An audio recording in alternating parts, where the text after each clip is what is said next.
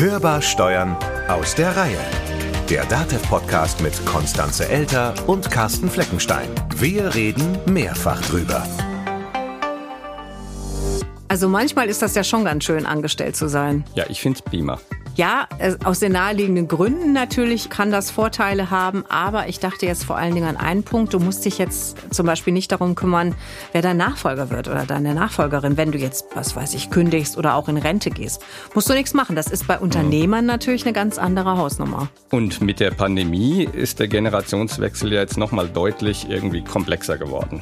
Ja, das gilt branchenübergreifend. Aktuell rechnet jede zweite Industrie- und Handelskammer in ihrem Bezirk mit einem Rückgang der Unternehmensübergaben. Das ist eine ganze Menge und in Bereichen, in denen es sowieso schon schwierig ist, Fachkräfte zu finden, da gestaltet sich dann so ein Nachfolgeprozess wahrscheinlich auch doppelt schwer. Also ich denke mir, die meisten kümmern sich dann lieber um ihre Existenz. Ja, gerade jetzt. Und kümmern sich damit eben lieber ums Tagesgeschäft. Und das Problem der Nachfolge wird dann vielleicht aufgeschoben oder im schlimmsten Fall völlig ignoriert. Ist ja auch noch nicht so dringend. Ja, man vielen. beschäftigt sich ja ohnehin nicht so gern mit solchen Themen und jetzt rückt es nochmal zusätzlich in den Hintergrund.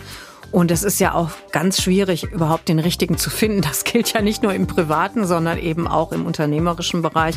Und das ist halt Teil des Problems. Wie ihr euch erfolgreich auf die Suche nach dem oder der richtigen, also jetzt nicht im privaten, sondern tatsächlich im unternehmerischen begeben könntet und was ihr dabei besser lassen solltet. Darüber reden wir heute im ersten Teil unserer Staffel Kanzleinachfolge Besser nicht verschieben. Das ist ja ein Thema, das die Inhaber schon recht umtreibt. Also man kann das ja auch von zwei Seiten betrachten. Zum einen eben als Nachfolger, der sich darum kümmern muss, dass er das Ding einfach loswerden will und für den anderen, der es vielleicht erwerben will, kann das eben eine Alternative sein zur Existenzgründung, oder? Absolut. Aber auch hier ist es so, dass die Corona-Krise die bestehenden Probleme noch verschärft. Also wenn wir jetzt erstmal auf die Seite desjenigen gucken, der sein Unternehmen oder seine Kanzlei verkaufen will, da wird womöglich der Wert der Kanzlei gedrückt durch die aktuelle Situation. Und auf der Seite desjenigen oder derjenigen, der da einsteigen möchte, sind vielleicht momentan einfach die finanziellen Mittel nicht da oder nicht ausreichend. Verständlich, aber es sind ja wahrscheinlich auch nicht nur die finanziellen Komponenten wichtig, sondern auch vor allem, dass es überhaupt mal ins Bewusstsein kommt. In der Tat ist das ein Thema, was seit Jahr und Tag von Experten immer und wieder gedreht und gewendet wird und wo gesagt wird, liebe Unternehmer, ihr müsst euch damit beschäftigen, ihr müsst euch rechtzeitig damit beschäftigen. Und das mag vielleicht der ein oder andere Unternehmer auch tun, aber laut DEHK ist es so, dass bei 45 Prozent der Seniorunternehmer kein Nachfolger in Sicht ist. Und das sind Zahlen von vor der Krise. Wenn man jetzt noch mal ein Stück weiter in die Vergangenheit geht, dann waren zehn Jahre zuvor es nur bei 35 Prozent so, dass kein Nachfolger in Sicht war. Das heißt, es ist schon so, dass vielleicht ein bisschen mehr Bewusstsein da ist, aber die strukturellen Probleme wachsen halt, Stichwort demografischer Wandel. Und ich denke mir, gerade da könnten die steuerberatenden Berufe einsteigen und eben auch helfen. Ja, theoretisch. Praktisch ist es so, dass es bei Steuerberaterinnen und Steuerberatern nicht viel anders aussieht. Das Ganze mal in Zahlen ausgemalt, wie es in Kanzleien ausschaut. Aktuelle Umfragen in Kanzleien zeigen, dass das Thema Nachfolge dort ebenfalls nicht so präsent ist, wie es sein sollte. Eine Studie des Instituts für freie Berufe Nürnberg zeigt, ein Großteil der Berater hat sich noch nicht mit der eigenen Nachfolgeregelung befasst. Auf die Frage, ob die Nachfolge bereits geregelt sei, antworteten insgesamt nur ein knappes Zehntel mit Ja. Zwar steigt der Anteil, je älter die Befragten sind, ein Warnsignal aber ist, dass rund drei Viertel der befragten Berater im gesetzlichen Rentenalter noch keinen Nachfolger vorweisen können. Mehr als die Hälfte stellt sich als beste Lösung vor, junge Berufsträger anzustellen, die später die Nachfolge antreten sollen. Hier driften aber Wunsch und Wirklichkeit weit auseinander, denn nur ein Siebtel hat tatsächlich auch Berufsträger angestellt, die für die Nachfolge in Frage kämen. Ja, so ganz will mir das nicht einleuchten. Also woran das jetzt liegt, dass die Chefs sich da nicht kümmern, denn im Grund genommen sollte es ihnen doch eine Herzensangelegenheit sein. Aber vielleicht liegt da genau der berühmte Hase im Pfeffer, weil wenn man sich mal vorstellt, du hast so ein Unternehmen aufgebaut so eine Kanzlei aufgebaut und ähm, arbeitest da Tag ein, Tag aus. Das ist ja dann auch eine Herzensangelegenheit, wo du dann vielleicht mehr oder weniger noch deinen Lebensabend verbringen musst. Es ist ja ohne Quatsch. Es gibt ja tatsächlich viele Steuerberater und da äh, passt dann mal die männliche Form die noch weit über das Renteneintrittsalter hinaus in ihrer Kanzlei arbeiten. Also 70, teilweise 80 ist da nicht ungewöhnlich. Und es ist natürlich auch irgendwie ein unangenehmes Thema. Ne? Man will sich jetzt nicht so mit dem eigenen, ja, dass man da halt raus muss, befassen. Ist ja so ein bisschen wie mit der eigenen Vorsorge. Wenn ihr euch da auch noch mal informieren wollt, da haben wir ja auch eine Folge zu gemacht und die Episode verlinken wir euch in den Show Notes. Ich glaube, es ist einfach ganz schwierig, da auszusteigen, wenn man sagt, ich habe mir das jetzt hier aufgebaut über Jahre, Jahrzehnte und da jemanden zu finden, dem man das dann auch guten Gewissens übergeben kann und loszulassen. Ich glaube, das ist ganz, ganz schwierig und deswegen schiebt man das erstmal weg. Hörbar im Gespräch. Aber wir befassen uns natürlich extra für euch Klar. Immer auch mit den unangenehmen Themen und natürlich das Ganze in einer angenehmen Weise. Wir sind ja auch nicht so direkt betroffen, deswegen fällt uns das, das natürlich leichter. leicht. Genau. Und daher hast du dich ja mit einigen Leuten darüber unterhalten, mit Betroffenen ebenso wie mit Experten. Ja, denn da passt wieder ein, ja, nicht eine Faustformel, aber ein Sprichwort. Aufgeschoben ist nicht aufgehoben, aber Augen, um noch ein weiteres dran zu hängen, aus den Augen, aus dem Sinn. In puncto Nachfolgeregelung hat das dann aber wirklich ernste Konsequenzen, denn die, das ist ja klar, die Handlungsoptionen, die nehmen dann irgendwann ab. Und für den internen Aufbau eines Nachfolgers, wie wir das ja auch vorhin bei den Zahlen gehört haben, bleibt einfach wenig Zeit und was man auch sagen muss, der Kanzleiwert, der sinkt einfach. Also da springen ja auch unter Umständen Mandanten ab und der Umsatz sinkt. Ich habe darüber unter anderem mit Sandra Weigert gesprochen. Sie ist Geschäftsführerin der Unternehmensberatung Weigert in Neumarkt in der Oberpfalz. Die haben sich spezialisiert auf Steuerberater und Wirtschaftsprüfer und beschäftigen sich schwerpunktmäßig mit Strategieberatung und Kanzleivermittlung. Genau, da fällt mir ein Aspekt ein. Also du hast es jetzt vorhin schon öfters gesagt, der beste Zeitpunkt, den muss man finden.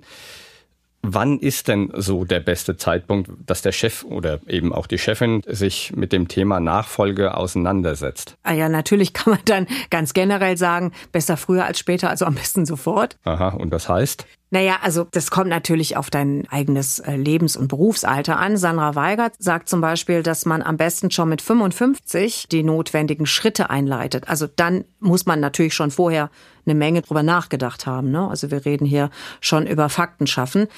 Je mehr man Zeit hat, die Kanzlei oder auch das Unternehmen generell auf den Verkauf vorzubereiten, kann man dann auch noch die richtigen Weichen stellen. Und umso leichter ist auch natürlich die Suche nach einem geeigneten Nachfolger. Wenn ich mit 55 sage, ich bereite mich jetzt auf die Nachfolge vor, dann kann ich die Zeit bis 60 nutzen, die Kanzlei tatsächlich strategisch noch aufzustellen, Maßnahmen umzusetzen, um die Kanzlei hervorragend zu positionieren am Markt. Ich kann ab 60 mir die Zeit nehmen, in Ruhe einen Nachfolger zu suchen.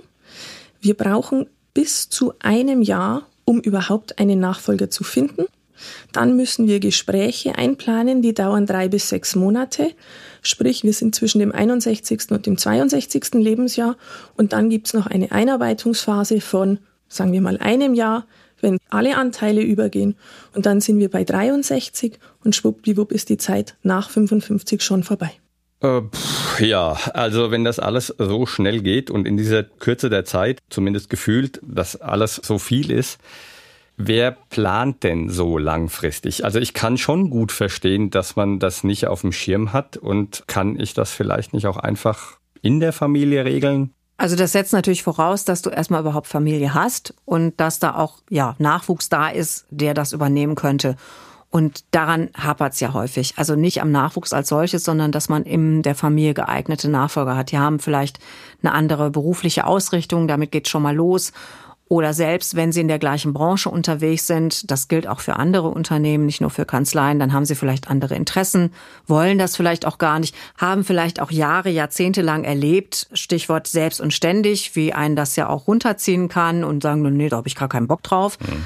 Deswegen kann das schon problematisch werden, die Nachfolge dem Kind zu übertragen. Aber das kann auch problematisch sein, das einem langjährigen Angestellten anzuvertrauen, Zum Beispiel dann, da muss man ja auch dran denken, dass es vielleicht Abneigungen innerhalb der Kanzlei gibt gegen den jeweiligen Nachfolger. Und die Beziehungen zu dem Mandanten, das darf man auch nicht vergessen, die pflegen ja oft eher mal die Mitarbeiter und nicht die Steuerberater selbst. Also das macht es dann noch komplizierter. In der Tat, ja. Äh, so, und an wen übergebe ich dann, dass eben auch alle damit zufrieden sind? Ja, da sieht man mal, wie viele verschiedene Faktoren eigentlich dann damit reinkommen, dass man sich erstmal nicht damit beschäftigt. Aber wenn man dann den Schritt getan hat und sagt, okay, ich mache mir da jetzt mal Gedanken darüber, auch dann muss man sagen, kommt natürlich drauf an. Und dann sprichst du natürlich auch mit Kolleginnen und Kollegen aus dem Berufsstand.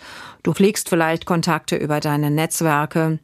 In aller Regel würde ich sagen, findet man seinen Nachfolger oder seine Nachfolgerin am ehesten über Vermittlung und Kanzleibörsen.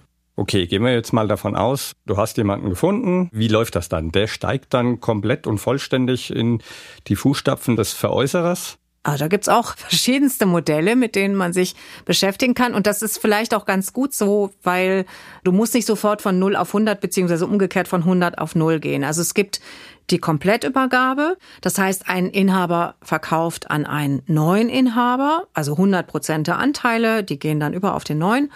Dann gibt's ähm, sowas wie die Mehrheitsbeteiligung. Das heißt, äh, der Nachfolger übernimmt mindestens 51 Prozent der Anteile. Aber der Senior bleibt dann eben noch für eine Zeit im Unternehmen. Da ist es aber ganz wichtig, dass man diesen Zeitraum auch von vornherein definiert, damit das nicht so ausfranst am Ende.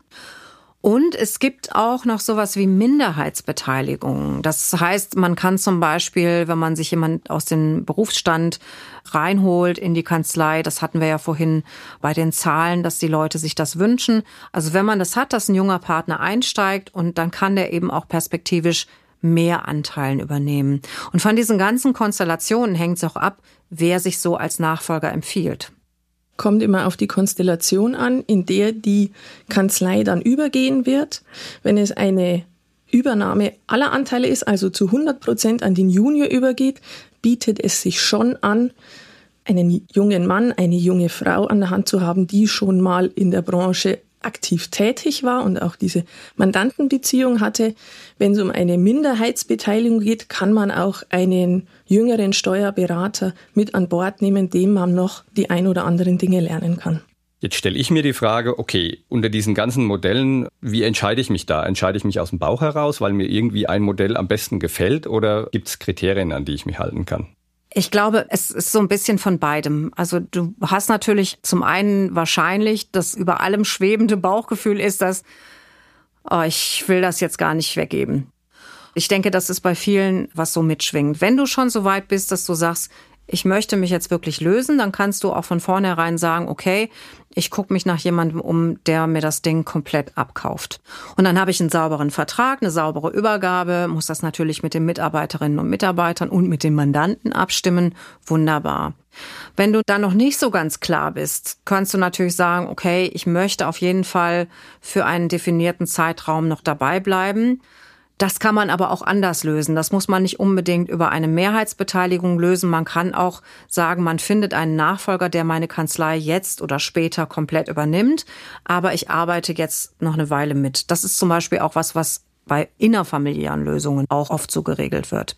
Und das dritte Modell, also die Minderheitsbeteiligung, das ist eigentlich eher was, wenn du sehr langfristig schon an das Thema rangehst. Das heißt, du hast vielleicht jemanden, sag ich jetzt mal, ausgebildet, der dann selber auch seinen oder ihren Weg weitergegangen ist, irgendwann die Steuerberaterprüfung gemacht hat. Oder du hast jemanden an Bord geholt, wo du sagst, Mensch, das ist jemand, von dem bin ich super überzeugt, den kennen die Mandanten.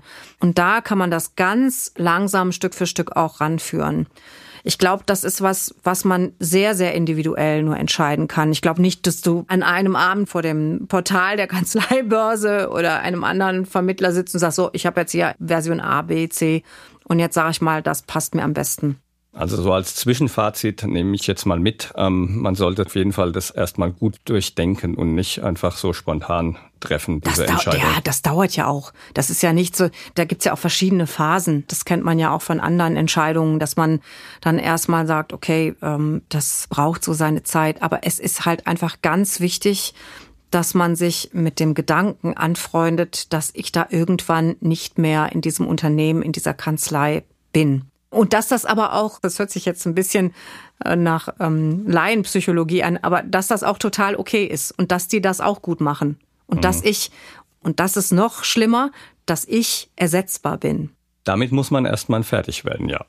Okay, gehen wir einen Schritt weiter. Man hat einen Käufer gefunden und jetzt haben Käufer und Verkäufer durchaus unterschiedliche Interessen. Also klar, der eine möchte halt so wenig wie möglich zahlen, der andere möchte natürlich so viel wie möglich haben. Das heißt, wie die Kanzlei zu bewerten ist, das interpretieren ja beide Parteien wahrscheinlich sehr verschieden und dementsprechend werden sie auch die Kriterien, die sie an diese Bewertung anlegen, anders priorisieren. Ja, das ist klar. Also Zahlen sind natürlich ein wichtiger Aspekt, also sprich Umsatz und so weiter, der für die Bewertung wichtig ist. Aber es geht natürlich auch um Mitarbeiterstruktur, Stichwort Fachkräftemangel. Also du musst auch dafür sorgen, dass die dich akzeptieren und dass du die halten kannst und ob das auch Leute sind, mit denen du arbeiten kannst und willst. Die Mandantenstruktur, der Mandantenstamm, ganz wichtig. Und auch der Organisationsgrad, also Stichwort Digitalisierung, Standardisierung von Prozessen und das alles spielt eine Rolle bei der Bewertung. So, jetzt weiß ich alles, was da bewertet wird, aber wie ich es bewerte, weiß ich natürlich immer noch nicht. Also wie ermittle ich das? Also bekomme ich da irgendwie Hilfestellung? Ja, ja, klar, du musst das nicht alleine machen. Also du kannst dich da an die Kammer wenden, die kann weiterhelfen, also bei den ähm, jeweiligen Berufsständevertretungen. Und bei uns bei DATEV gibt es äh, ja auch die Kanzleibewertung, die man dort als Dienstleistung zu Rate ziehen kann.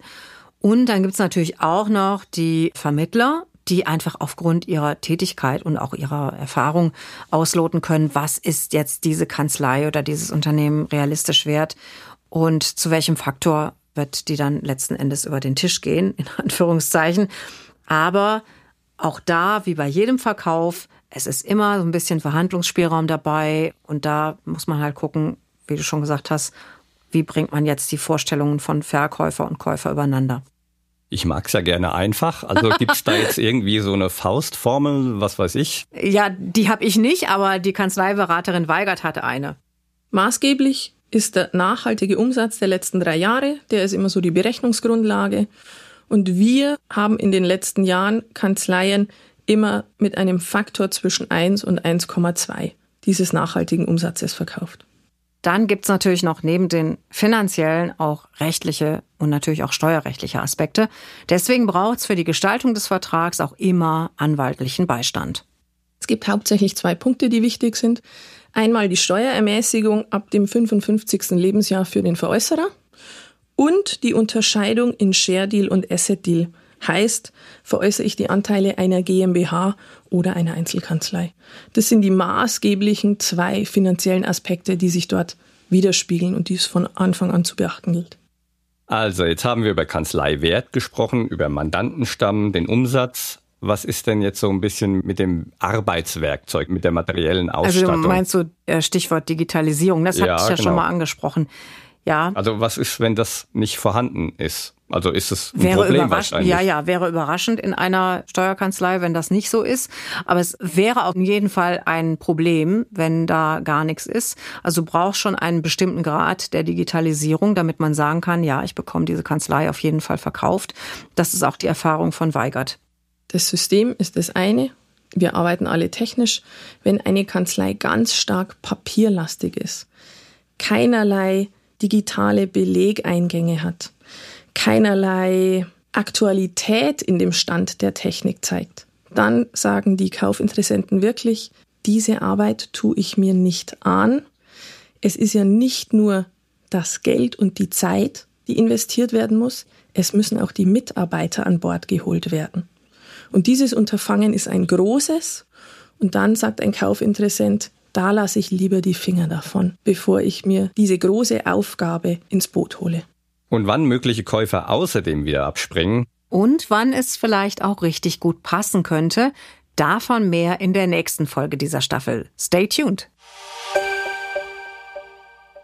Also, wir haben gelernt, möglichst frühzeitig um das Thema Nachfolge kümmern und sich damit auseinandersetzen. Das ist irgendwie eh klar. Dann sich natürlich Zeit nehmen, verschiedene Übergabemodelle prüfen, darüber haben wir auch gesprochen. Am besten dann auch einen Fachmann oder eben eine Fachfrau zu Rate ziehen und sich gemeinsam um Bewertung und Vertragsgestaltung kümmern. Und was man immer auch im Kopf haben sollte, ist, dass die Nachfolge zu regeln nicht zwangsläufig heißt, aufzuhören. Also man kann natürlich auch irgendwas ganz anderes machen, aber Käufer haben in der Regel immer ein großes Interesse daran, mit dem bestehenden Personal und natürlich auch mit denjenigen, die das Ganze übergeben, weiterzuarbeiten, zumindest für eine bestimmte Zeit. Und das ist ja auch der Garant für den zukünftigen Erfolg der Kanzlei. Das war Hörbar Steuer in der DATEV Podcast. Wenn es euch gefallen hat, dann abonniert uns doch und teilt auch vor allen Dingen diese Staffel und bewertet uns im Podcatcher eurer Wahl. Ihr wollt uns was sagen? Na, dann schreibt uns doch. Geht unter podcast.datev.de.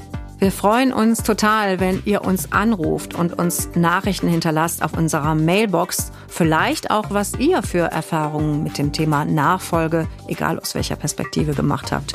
Die Telefonnummer dazu ist die 0800 082 6782. Mein Name ist Konstanze Elter. Mein Name ist Carsten Fleckenstein.